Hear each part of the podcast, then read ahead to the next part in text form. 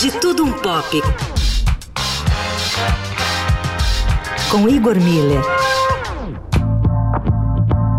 Imagine o melhor dos mundos, onde você, uma pessoa normal, é incentivada e tratada como melhor no que faz. Está constantemente rodeado de pessoas que são excelentes também e constantemente são valorizadas para manter esse espírito. Esse parece o melhor dos mundos. Afinal, as expectativas depositadas em você são as melhores. E o reconhecimento por suas atividades correspondem que essas expectativas estão sendo correspondidas. Certo? Essa situação é conhecida como efeito Pigmalião e tem consequências na nossa psique, já observadas em experimentos científicos. Um estudo feito no fim dos anos 70 por Robert Rosenthal e Leonard Johnson, trata de uma pesquisa relacionada a alunos e professores. Os dois pesquisadores notaram que alunos obtinham melhores resultados quando incentivados pelos professores às suas melhores qualidades, enquanto professores que não se importavam com o desempenho e a autoestima dos alunos extraíam um pouco desses mesmos alunos. O nome Efeito Pigmalião se deve à história narrada pelo poeta romano Ovídio na obra clássica Metamorfoses. Pigmalião era um escultor que se desafiou a fazer em pedra uma mulher ideal que não contivesse nenhum dos defeitos que ele atribuía ao sexo oposto. Fez uma tão perfeita que se apaixonou por ela, passando a maior parte do tempo adorando a perfeição da estátua, esperando que ela se tornasse viva.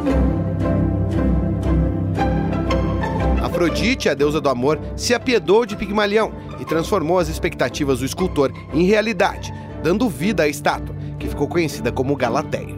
O dramaturgo irlandês George Bernard Shaw se inspirou na mesma história para fazer sua peça, que também se chama Pigmalião, e conta a história de um professor de fonética que tenta transformar uma mulher trabalhadora comum, com um sotaque de classe baixa, em uma dama da alta sociedade.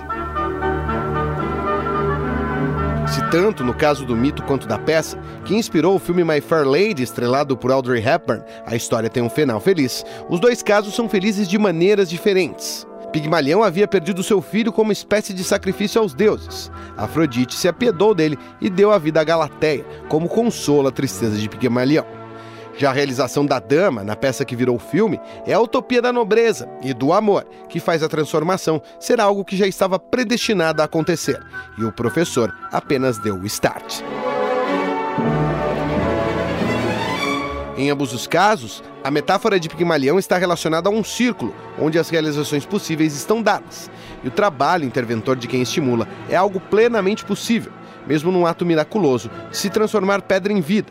Afinal, os deuses existem, e o ato de misericórdia da deusa do amor só poderia ser o de transformar um amor em realidade, por mais impossível que pareça aos nossos olhos científicos de hoje.